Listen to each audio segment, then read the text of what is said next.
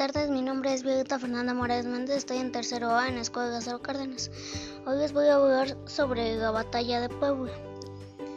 Comenzamos.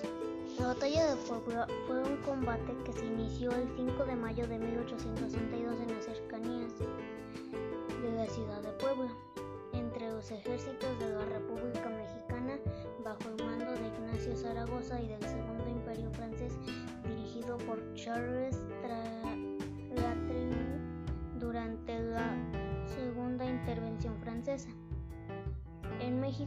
Cuyo resultado fue una victoria importante para los mexicanos, ya que con una, unas fuerzas consideradas como inferiores lograron vencer a uno de los ejércitos más experimentados de la intervención francesa. Y esto fue todo sobre la batalla de Puebla. Adiós.